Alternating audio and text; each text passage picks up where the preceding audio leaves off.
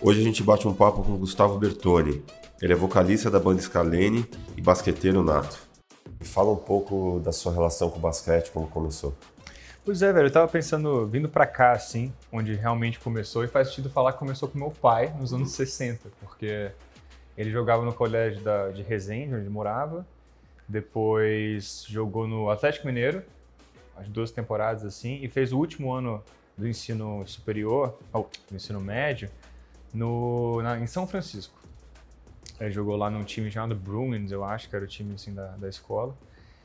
É aquela coisa, você cresce né, em casa, você vai absorvendo o gosto dos seus pais, assim, para algumas coisas, e basquete certamente foi um, assim. Uma das primeiras memórias que eu tenho é meu pai sentar, de basquete, assim, meu pai sentar na sala torcendo contra o Jordan. Porque ele sempre foi, tipo, muito contra o... Não muito contra, na verdade. Ele prefere torcer pra narrativa da não superestrela, sacou? Sim. Então ele é o cara que vai torcer, tipo, pro Kawhi Leonard mais do que pro LeBron, sabe? E ele sempre foi assim. E eu torço normalmente mais pela superestrela, eu acho massa, eu admiro, tipo, o nível de pressão que esses caras têm que... Como eles administram isso, é, né? E se manter no Ah, topo, eu ah. curto essa narrativa, assim. Então a gente sempre brincou em casa, dele torcer para um time e eu torcer para o outro, sempre, a gente nunca torceu pro mesmo time.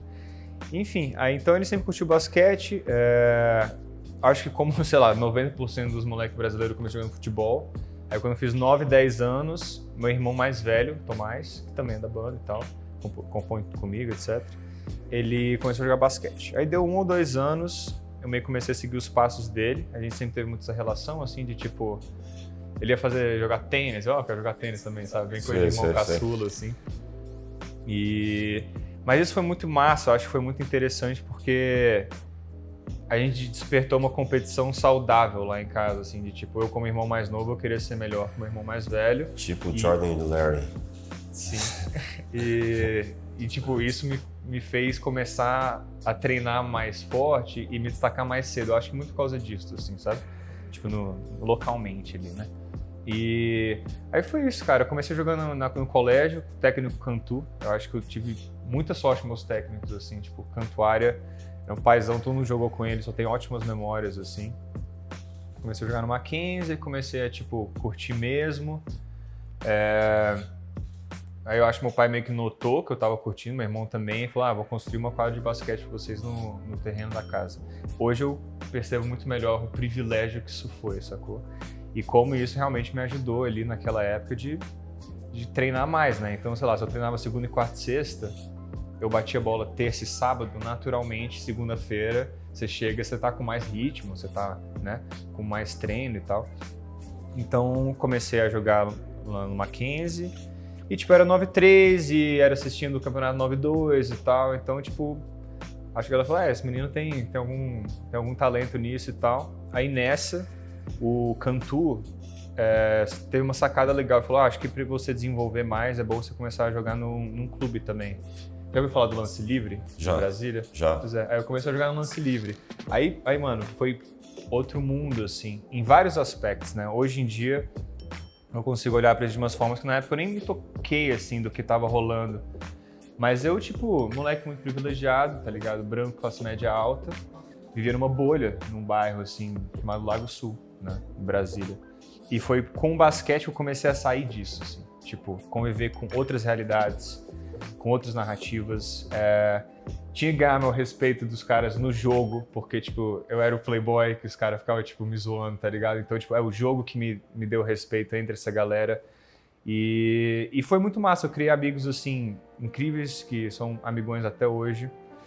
E me permitiu viver coisas que, assim, sabe, viajando pelo Brasil mesmo e virando brother, assim, de uma galera que não fazia muito parte do, do meu convívio. Teu- Isso abriu minha cabeça para várias coisas, cara. Até que eu achei muito perceptível isso no- nos meus últimos anos do ensino médio, quando eu fui para a escola americana de Brasília, porque a escola que eu tava era muito rígida. Então, tipo assim, quando eu viajava para jogar os campeonatos sul-americanos, não sei o quê, eu perdia uma ou duas semanas de aula. Vocês sabem muito bem como é que é isso. E quando eu voltava para aula, os professores estavam nem aí, assim. Tipo, ah, se vira. Você escolheu, a gente vai te ajudar. Aí meus pais falavam, porra, o moleque tá cur- curtindo, vamos trocar ele de escola, tá ligado? É, nessa época que você estava jogando tal, assim, no Mackenzie, é, você tinha para você que a tua relação com o jogo era algo que é, orgânico, natural, que estava indo, você estava indo com aquilo? Ou você queria perseguir é, porque você já sabia que era o basquete? Ou... Eu acho que começou a crescer esse sonho, assim, ali dos 12 para 13. Eu fui para um, um acampamento é, dos Sixers, quando eu tinha 12 Sixers, anos. É. E eu fui com os brothers, assim, e tipo, 12 para 13 anos eu me destaquei muito lá, assim, tipo, bem melhor jogador do campeonato, fui campeão, etc.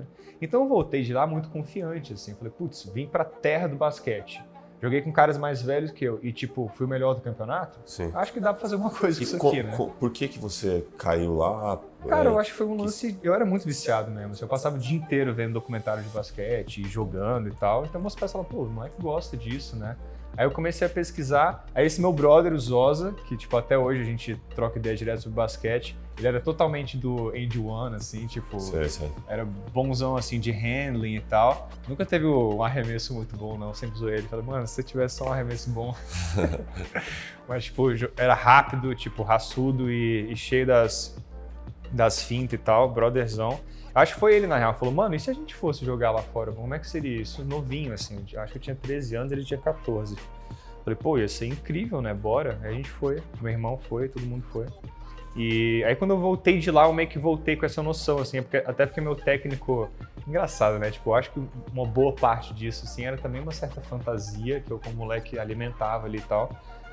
Mas o, o meu técnico, assim, da semana que eu fui campeão lá, ele falou, velho, se você. Ele escreveu no meu, no meu boletim lá, ele falou, tipo, ah, muito bom isso, aqui pode melhorar. Ele falou, arremesse mil bolas por dia que você vai se tornar um profissional. Ele basicamente falou, tá, esse moleque já arremessa muito bem novinho, ele pode Mas, ser aquele é. perfil do, do chutador, tá ligado? Uhum.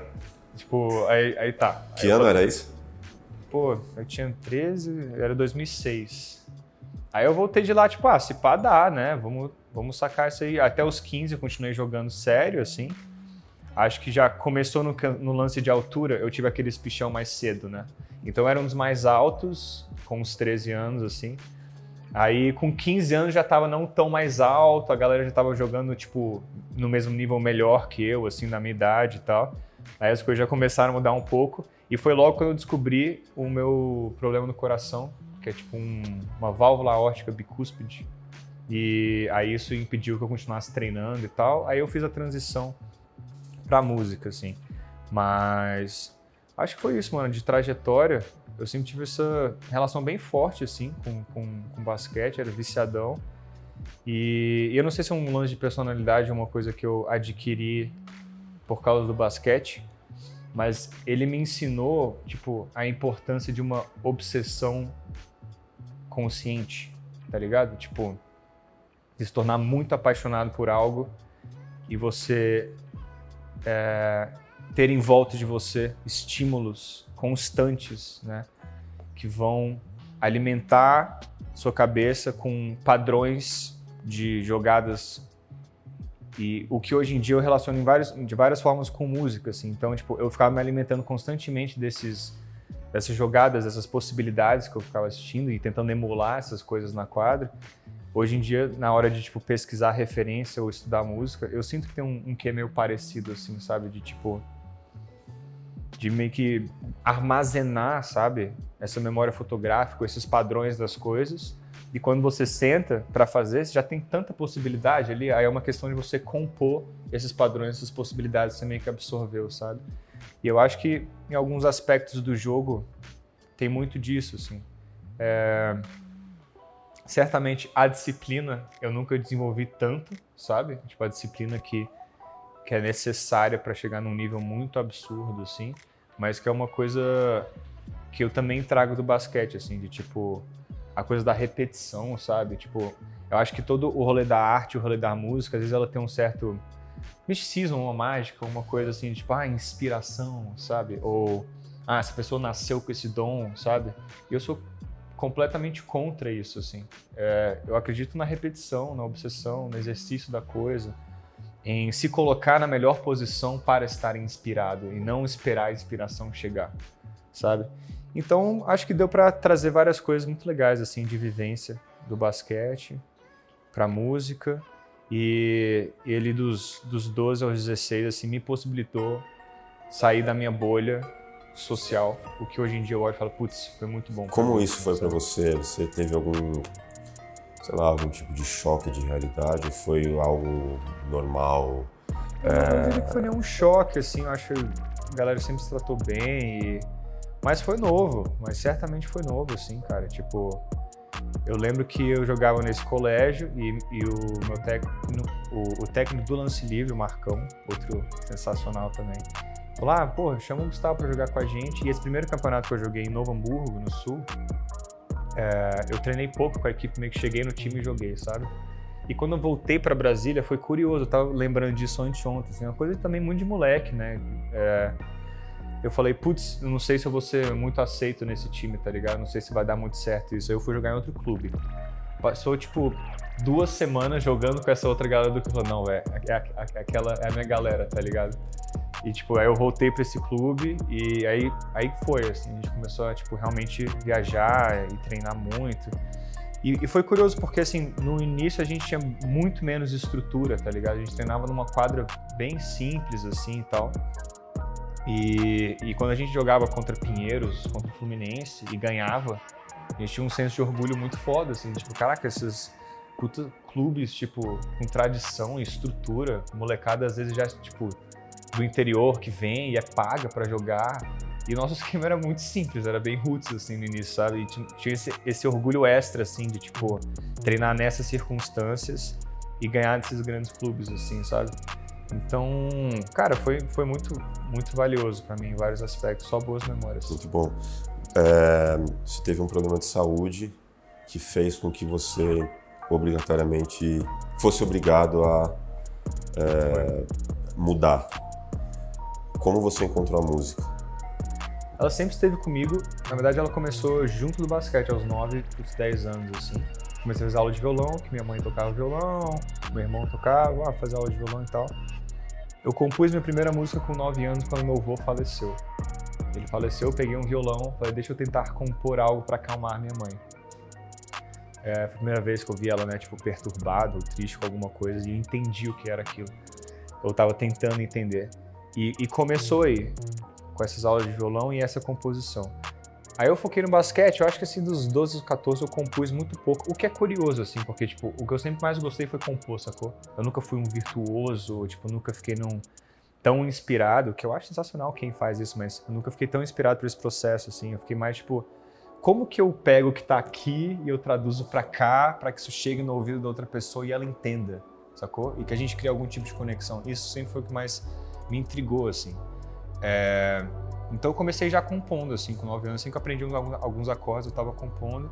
E o basquete foi um pouco dessa parada dos 9 para os 10 também. É... Aí eu foquei no basquete, tocava algumas coisinhas, e o, o batera e o baixista, o Lucão e o Felipe, eles tiveram bandas realmente, assim, sabe? Essas bandas de garagem, é... sonhavam em ser músicos. Assim, gente, eu e meu irmão, a gente não tinha tanto isso.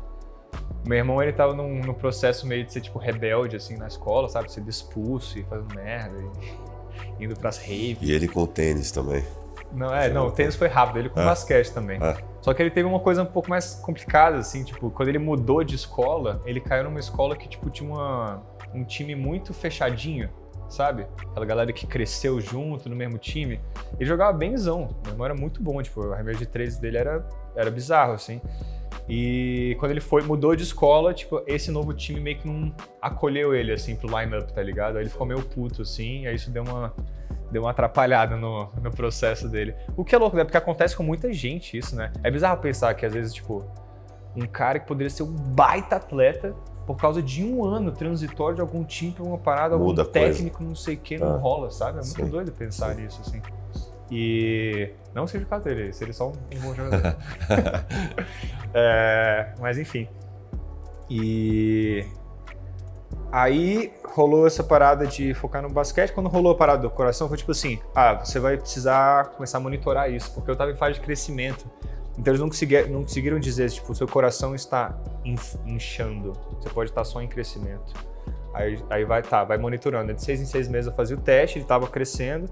Isso foi dos 15, talvez mais cedo, não, acho que foi dos 15 aos 16, assim.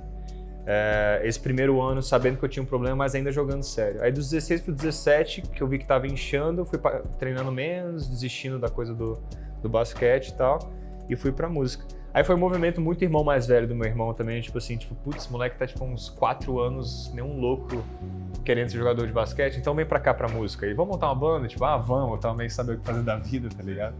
A esse ponto também, engraçado como é que as coisas são, né? A esse ponto, como eu já tive, tinha validação e confirmação no basquete que eu poderia fazer aquilo, não que eu fosse um puta jogador, mas, tipo, acho que eu conseguiria ter tornado um jogador profissional. É...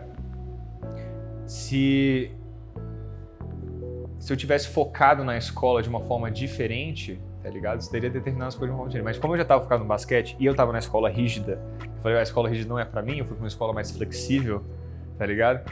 Aí por ficar na escola flexível durante meu ensino médio, eu não era um puta estudante, eu era bom em basquete e em música. E era ok, algumas coisas, tipo, em literatura até legal, porque eu gostava de compor e tal. Aí isso determinou várias coisas, hoje em dia eu consigo olhar, sabe? É, e eu fiquei no meio do caminho, assim, tá ligado? Tipo, eu nem foquei totalmente na parada acadêmica, de faculdade. E quando rolou dentro do coração, eu, tipo, ah, tá, então não vai ser basquete também. Sacou isso meio que no último ano, assim, da, da escola. Aí meu irmão sagazmente falou: É, acho que eu tenho que ajudar o Gustavo, né? Tipo, ele de fato tá meio perdido. Então vamos criar uma banda. E foi bom para todo mundo, porque, tipo, ele também tava super afim de. Ele tava, não tava curtindo o curso dele na faculdade. Sempre foi um cara insatisfeito com o status quo, assim, tipo, insatisfeito com a forma padrão de Brasília e com, sabe, tipo, certas convivências que a gente teve. Acho que Brasília já dá a entender um pouco do que seriam essas convivências, né? Elite brasiliense. E a gente tinha uma certa insatisfação, uma certa angústia, assim, sabe? De para onde alguns dos nossos amigos estavam indo, o que, que era a norma padrão ali de se fazer, sabe? Como jovem brasiliense falar, então vamos montar uma banda para não seguir esse caminho, para colocar o dedo em algumas feridas aqui e tal. É, e, e, começou assim. Aí chamamos o Lucão e o, e o, Felipe, que são amigos de infância, assim, brothers desde os seis anos.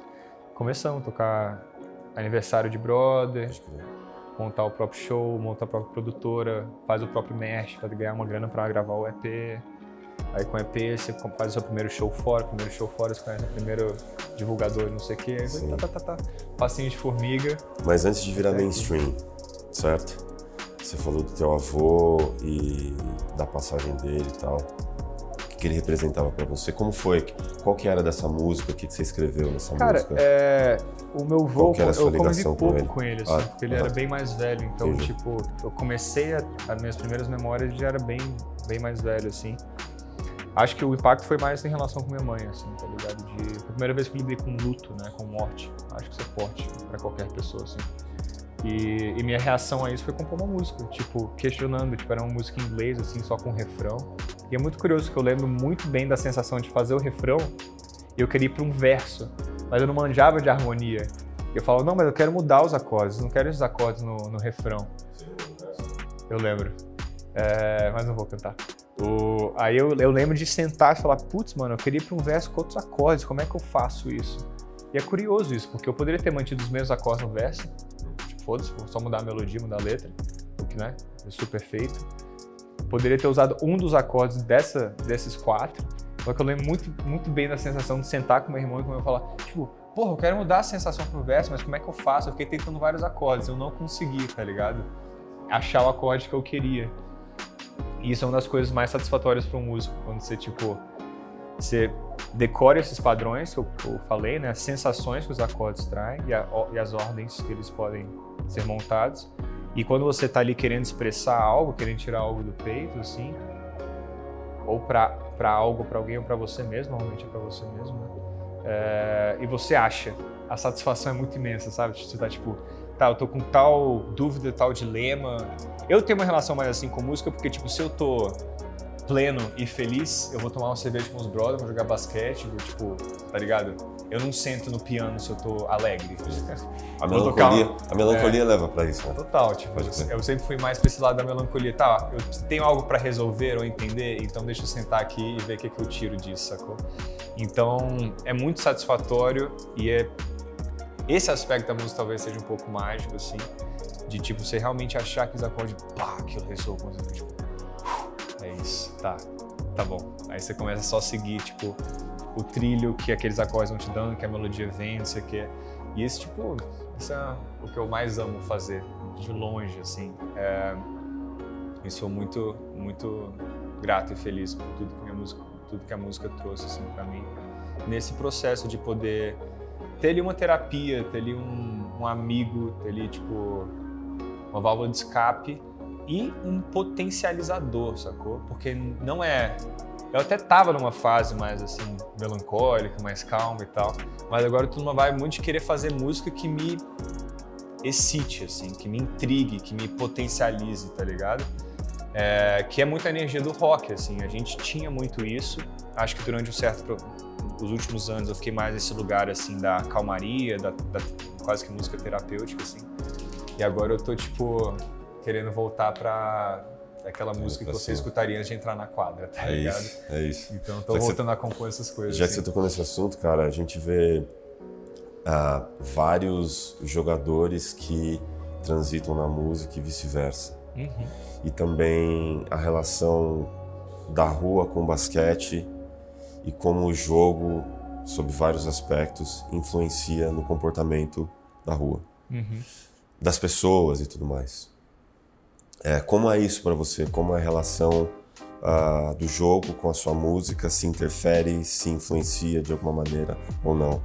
Ou fora do lance da música, uh, de uma maneira mais lúdica ou por paixão mesmo, de, de te influenciar como pessoa, assim, sabe? Sim. Qual, qual que é, assim?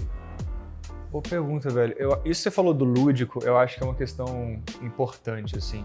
Eu acho que em tudo que a gente faz, quando você começa a se levar a sério demais, na melhor intenção de só se tornar o melhor que você quer ser naquela parada, eu acho que você pode entrar nos lugares, assim, não muito produtivos, sabe? E tensos demais.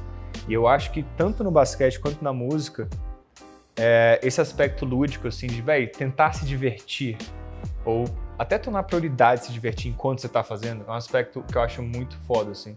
Então, quando eu penso em, tipo, jogar uma, uma pelada hoje em dia e ter uma música rolando, eu acho que ter essa relação de, tipo, da música soltar a galera, sabe? Da galera poder, tipo, enquanto tá aquecendo, tipo, dar uma zoada, tá ligado? Tipo, meter umas danças comédia, assim, para se soltar, para entrar no jogo nesse espírito, sabe? Tipo, mais lúdico e tipo, tá, todo mundo que tá aqui provavelmente é bem competitivo e assim começar esse jogo você vai querer ganhar. O que é legal pro jogo e é divertido, inclusive. Mas, tipo assim, cara, estamos aqui para se divertir, sabe? Estamos aqui para se sentir bem. E eu acho que tanto o esporte quanto a música, eles oferecem isso, assim. Eles oferecem esse tempo e espaço que quase suspenso, no sentido de no sentido quase meditativo da coisa, assim, porque, cara, talvez mais que nunca a gente esteja lidando com, com um nível muito alto de informação e estímulo, né? Seja aqui, né? Seja literalmente uma poluição sonora, ou literalmente no tanto de interseção e troca de informações e sentimentos que a gente tem uns com os outros, por causa das mídias mesmo, e a velocidade de informação e tudo. Então, a música e o esporte, nesse sentido, te permitem o flow, sacou? E eu acho que é quando a gente joga melhor e quando a gente toca melhor. Quando você está nesse estado de flow, que é tipo, estou sendo eu mesmo, né?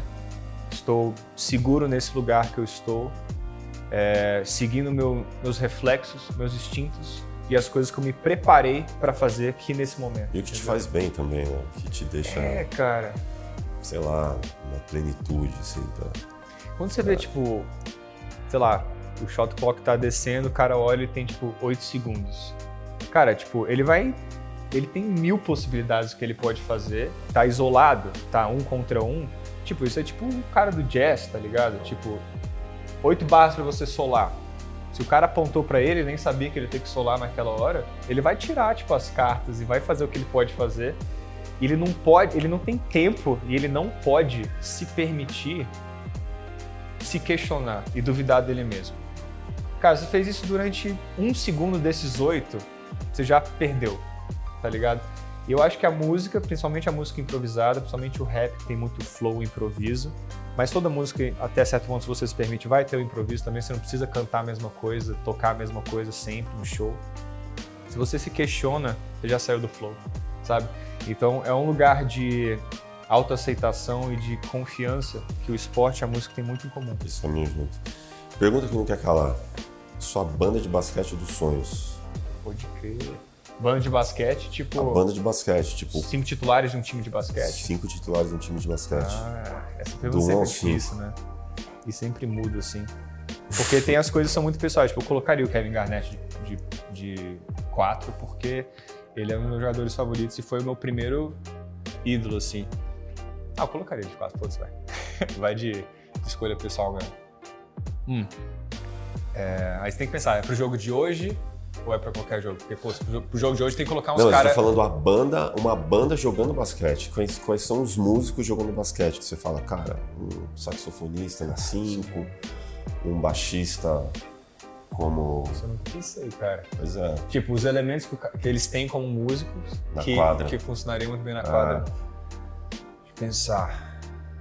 Cara, quando eu penso num, num baterista, que seria talvez o centro, assim. É disso que eu tô falando. Né? Que ele, uhum. tá, ele tá lá, tipo, no, no, fundo do palco, tipo, no garrafão, tá ligado? É. E ele tá segurando a onda, tá ligado? Com um certo nível de força hum. e presença, né? Tamanho. Eu, eu penso no, no Bohan do, do, Led Zeppelin. Tipo, ele tinha muitas mães de fazer um, uns groove muito sólidos, assim, tipo, encorpados, mas tinha uma sofisticação. Não era só a bruta força, sabe? Tinha umas nuances que talvez seja.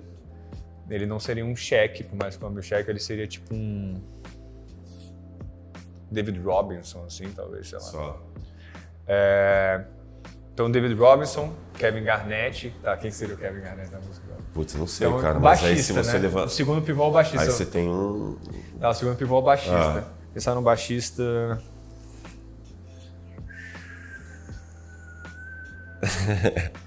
Foda, mano. Foda. Hum... Ah, eu pensaria num cara do groove, assim, sabe? Uma coisa mais do. Como é que chama aquele maluco? foda, né? Você imagina um Bootsy Collins? Você imagina, imagina um Bootsy Collins? Se pá, se pá.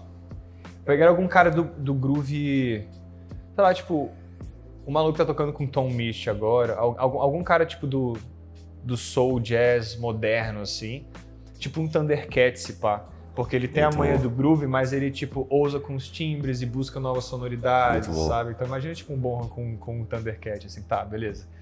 É, a gente precisa de uma super estrela que é o Cestinha. Uhum. Que, é, tipo, que é o cara que, velho, faz tudo. É um frontman sensacional, é. estrela mesmo. Deixa eu pensar. Tipo um Prince, assim, se pá. É uma boa escolha, cara. Sabe? Tipo, que faz. toca tudo. E é tipo, porra, um Fred Mercury, assim, que é tipo brilhante, tá ligado? Uhum. Tipo, tem esse aspecto, essa aura de estrela. Então vou de Fred Mercury, Thundercat, Bohan. É, pegaria, tipo, um especialista, um tipo um nerd, assim, tipo, dos timbres mu muito específicos fazer o sound design da coisa, tipo um Johnny Greenwood do Radiohead. Esse cara é da hora, Mayer Hawthorne, sabe? Não conheço. Ele é um nerd bizarro. Eu, já tô anotando aqui seus refs, vou citar depois. Então eu pegaria tipo um Johnny Greenwood, assim, pra ser o cara do sound design, das nuances, assim, de, de sintetizador, de paisagem sonora, faltou. E, e, o, e, o, que seria tipo um, three, um, um, especialista de três pontos, sacou? Tô com meus dois pivôs, o três pontos especialista, o cestinha. Eu acho que eu preciso de um cara muito bom na defesa e não estrela, que vai segurar o ego da galera, assim, tá ligado? Tipo. Um ótimo defensor que não, não tem muito tempo de bola, tá ligado? Tipo, pra não tirar muito tempo de bola do nosso Fred Mercury. Eu coloco o Gilberto Gil, então tá ligado?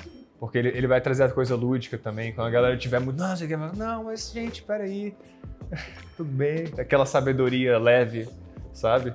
E ele não, ele não vai precisar chamar toda a atenção também, eu acho. Então tá aí, meu, é... meu time titular. Falando de música e resultado e tal, até que ponto você acha que os negócios da música, as estratégias de uma major, vindas de um A&R da vida, é, podem atrapalhar a essência da arte como arte mesmo? Uhum que ponto é interessante eles caminharem juntos? Ah, essa, essa é a pergunta de um milhão, né, velho? Até onde eles têm que ir uhum. uh, no sentido de sucumbir à arte e até onde a arte tem que caminhar sozinha e eles no segundo plano. Assim, sabe? É. As relações, pelo que eu conheço, de, de artistas com, com gravadoras são muito específicas, assim. Talvez isso já tenha sido mais é, encaixotado, sabe? As gravadoras nos últimos anos se adaptaram a contratos um pouco mais flexíveis. É, e eu não posso reclamar. A, a, minha relação com a gravadora sempre foi muito boa, com muita liberdade artística e tal. Mas essa pergunta é muito boa, porque, tipo, é o, é o, grande equilíbrio, assim, de, tipo, você fazer a arte mais sincera, que mais te representa, que mais te alimenta, e entender que isso é um produto, assim, se você quer viver disso, sabe? É, eu nem gosto, assim, de usar essa palavra, produto, para uma música, mas não deixa de ser, né?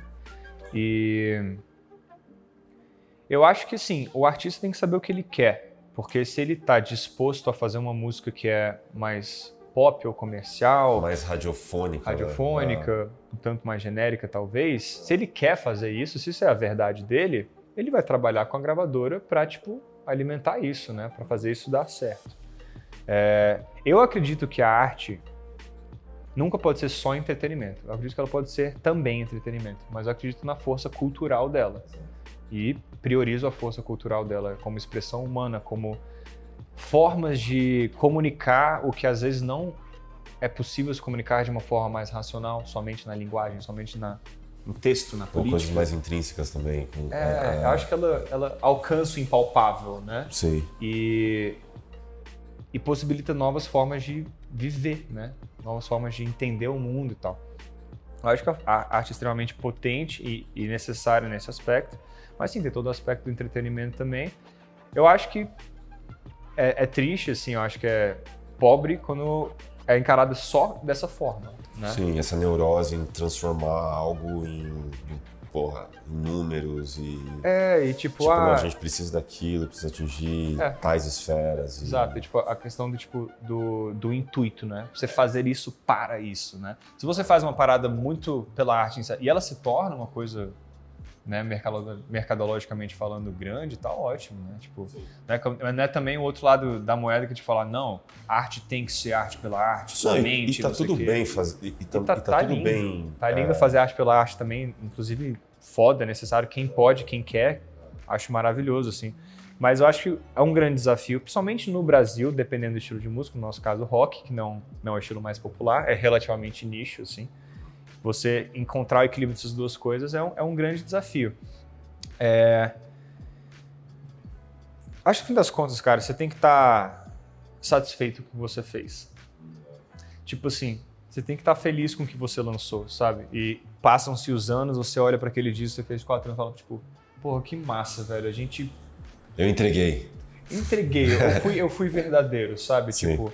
E, e tem músicas, cara, que você sente que foi 100, assim. Tem músicas que foi 90%, porque você teve 10% de uma concessão, tipo, putz, essa parte aqui é muito louca, essa parte que a galera não vai entender. Eu acho que tudo bem também. Você consegue estar feliz com esse 90% ou com esse 80%. Tipo, eu sei os meus limites de concessão, a banda sabe os nossos limites de concessão, a gente testa ele às vezes e a gente sabe aonde a gente está mais inspirado, feliz e assertivo é, firme e entregue com o que a gente fez, assim. É, e conforme você vai ficando mais maduro, assim, lançando mais coisas, você sabe que você não vai cometer concessões que você tenha testado e não tenha gostado de fazer. Mas não vejo como algo negativo, assim. Então, pouquíssimas músicas ou trechos de música eu falo, ah, tá, isso aqui não foi 100% da minha entrega. E tudo bem, sabe? É, aprendi com isso.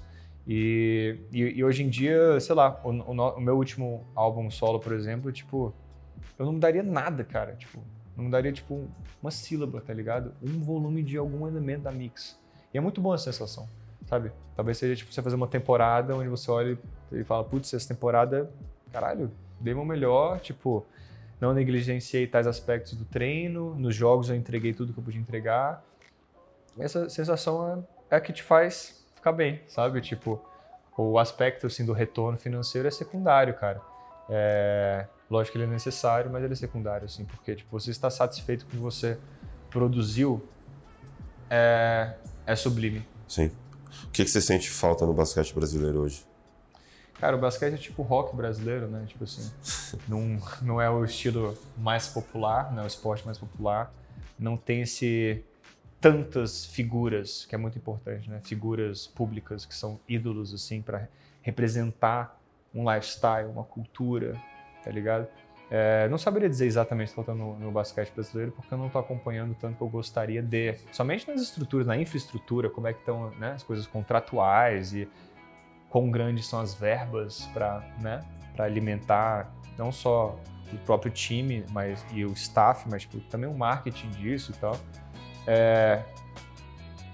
Eu acho o basquete brasileiro muito foda, assim. Eu não, eu não, eu não vejo, sei lá, se ele tivesse a, a estrutura que, por exemplo, os Estados Unidos tem, de grana, eu não acho que estaria abaixo, entendeu? Eu acho que o talento está lá, eu acho que é, a paixão dos jogadores está lá, e, mas é uma coisa cultural, cultural, né? Tipo, é, é muito coisa de cadeia, assim, né? Tipo, atletas lá fora começam treinando mais cedo, com mais estrutura, culturalmente são mais alimentados para fazer isso e tal. O, eu, eu, imagino que o aspecto burocrático, assim, o aspecto business seja muito importante também para desde cedo, tipo, a molecada treinando já já entender esses aspectos também, assim. Tá? Pois é. E é, é, é uma coisa interessante até isso que você está falando, porque isso está muito relacionado com a base, com a educação e tudo mais, e nem sempre a gente sabe que muitas vezes é, a, a, a, história brasileira nesse sentido não coopera tanto com o esporte em si com a educação. Aliás, Sim. ao contrário, com a educação e tão pouco com o esporte. Sim. Que a gente sabe que o basquete é uma ferramenta, que o esporte em si é uma ferramenta de transformação social. Com certeza. É, é indiscutível, né? Mas acho que imagino que você concorde também que muita coisa precisa ser feita para a gente chegar nesse exemplo que você falou. É, Sim. Dos é, Estados Unidos, a, a, por exemplo. Acho que você matou a parada na educação, né? Porque acho que vários problemas no Brasil começam aí, né? Porque para você consertar algo lá na frente, depois que já está num certo modus operandi, assim, é muito difícil, né? Então, é, reestruturar na base é muito difícil, mas é, acho que é o, é o, que tem que ser mirado, assim, né? E o aspecto cultural é muito forte mesmo, né? Não é, não é o, esporte, o esporte brasileiro, assim. O que, eu, o que eu não sei até que ponto que hoje em dia, mano, da forma que as coisas estão tão globalizadas, né? Tipo, as culturas estão tão assim se misturando e se enriquecendo. Se eu, eu não sei se ainda tem tanto essa coisa, né? Pode, pode haver ainda, não sei. Mas não, não ao ponto que isso enrijeça algo, tipo, ah, basquete não é o nosso esporte popular, então isso é uma justificativa para alguma coisa, né? Porque existe a demanda, né? Existe, existe o público, existe o interesse e tal. Então acho que é um aspecto realmente é, da, da roda toda, assim, né? Da, da, educação, de alimentar isso e quando chega em certo momento a estrutura, a estrutura que isso. É desenvolver pede. esse ecossistema todo, né? É. Pra gente encerrar, se você pudesse definir o basquete em uma palavra. Dinâmico. Dinâmico. Ah. Acho dos aspectos mais legais, né? O cara que falou, oh, vamos colocar o o relógio de 24 segundos, esse cara, tipo, ele merece salva de palmas. Porque isso mudou completamente, né? Tipo, acho que isso diferencia basquete de muitos esportes, assim, as paradas de, cara, resolva, você tem um tempo aqui. E isso torna um esporte muito dinâmico, eu gosto muito disso. É, e outro aspecto que eu acho muito foda do basquete é o lance do, do ataque e defesa também, né? Tipo, pode ser um cestinha, velho, sinistro. Se tu não marca, mano, né? Você fica tipo como? Né? Tá vendido ali, cara. É, velho. A galera não vai te colocar, mano, no time. Uma hora a galera vai ficar puta com tudo, tá ligado? É. Então você não tem muito pra onde escapar, né? E, e outros, outros esportes têm menos isso. Então uhum. acho que essa obrigatoriedade de ser um atleta dos dois lados, assim, eu acho muito maneiro também no basquete. Bom. Muito bom.